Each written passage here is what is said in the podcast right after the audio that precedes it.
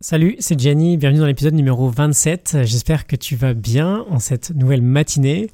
J'aimerais te parler aujourd'hui d'une manière générale de l'échec, ok, et notamment de l'échec en France. On a un problème avec l'échec. Par exemple, avoir échoué en France, c'est en quelque sorte être coupable, alors qu'avoir échoué aux États-Unis, c'est plutôt être audacieux.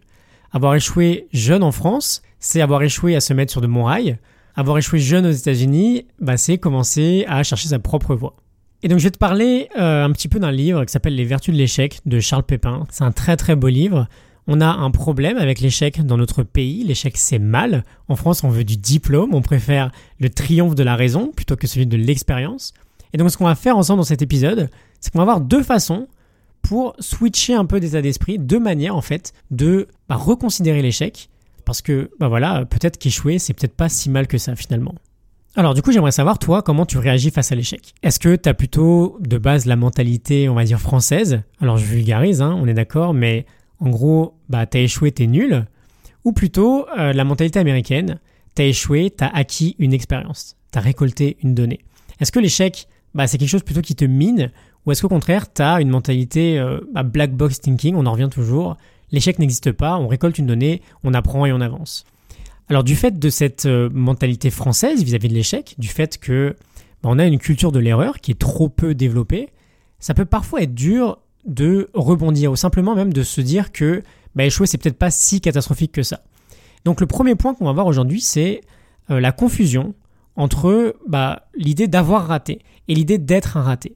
Parfois on souffre de l'échec, on a l'impression qu'on vaut plus rien, on se dévalorise, on peut même avoir honte, D'ailleurs, est-ce qu'on en parle de l'aspect humiliant aujourd'hui du redoublement en France? Et ce que Charles Pépin nous dit, c'est de ne jamais s'identifier à son échec? On doit l'assumer, évidemment, mais on ne doit pas s'identifier à lui. L'échec, c'est juste un événement extérieur, et même si c'est notre échec, nous ne sommes pas nos échecs. Est-ce que tu vois un peu la nuance? Il y a toi d'un côté et il y a l'échec de l'autre. C'est pas la même chose. C'est un peu comme ton chien en fait. Il y a ton chien, c'est le tien, mais toi t'es pas le chien. On va revenir sur cette distinction-là, parce qu'elle est fondamentale, notamment quand on parle de nos émotions. On ressent une émotion, mais on n'est pas cette émotion. C'est bah, un des fondements de base de, la méditation. Bon, c'est pas le sujet du jour. Euh, le premier point, du coup, faire la distinction entre avoir raté et être un raté. C'est pas la même chose. Quand on a raté, on n'est pas nécessairement un raté. On n'est même pas du tout un raté. Et ensuite, deuxième point, et euh, c'est pour ça qu'hier, je t'ai parlé du stoïcisme. T'as vu, c'est de faire euh, des petites liaisons entre les épisodes. On peut identifier ce qui dépend de nous et donc, euh, on essaie d'avoir la volonté de le changer, de ce qui ne dépend pas de nous. Et donc là, on essaie plutôt d'avoir le courage de l'accepter. Une fois qu'on a échoué, en fait, c'est trop tard, on est d'accord. Quand tu as échoué, bah, ton échec, il est là. Il dépend plus de toi, c'est terminé. Donc tu as une première option qui est, bah, comme font beaucoup de gens, malheureusement, euh, qui est de te plaindre, de pleurer sur ton sort. Et tu en as une deuxième, que j'espère que tu vas préférer, c'est celle de te dire que bah voilà, t'as échoué, ça te donne une chance de progresser. C'est la distinction entre l'état d'esprit euh, j'ai pas de chance et l'état d'esprit à moi de bâtir sur cet échec. Épithète disait ce qui dépend de toi, c'est d'accepter ou non ce qui ne dépend pas de toi.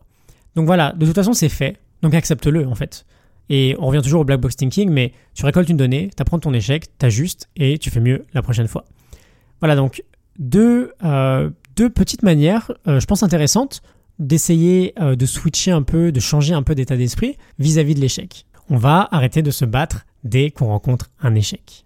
Voilà, donc comme toujours, je te mets en lien la morning note du super bouquin, j'insiste vraiment, Les vertus de l'échec de Charles Pépin. Va voir, hein, je pense que ça va vraiment te plaire. J'ai mis 5 idées plutôt sympas dans cette fiche PDF.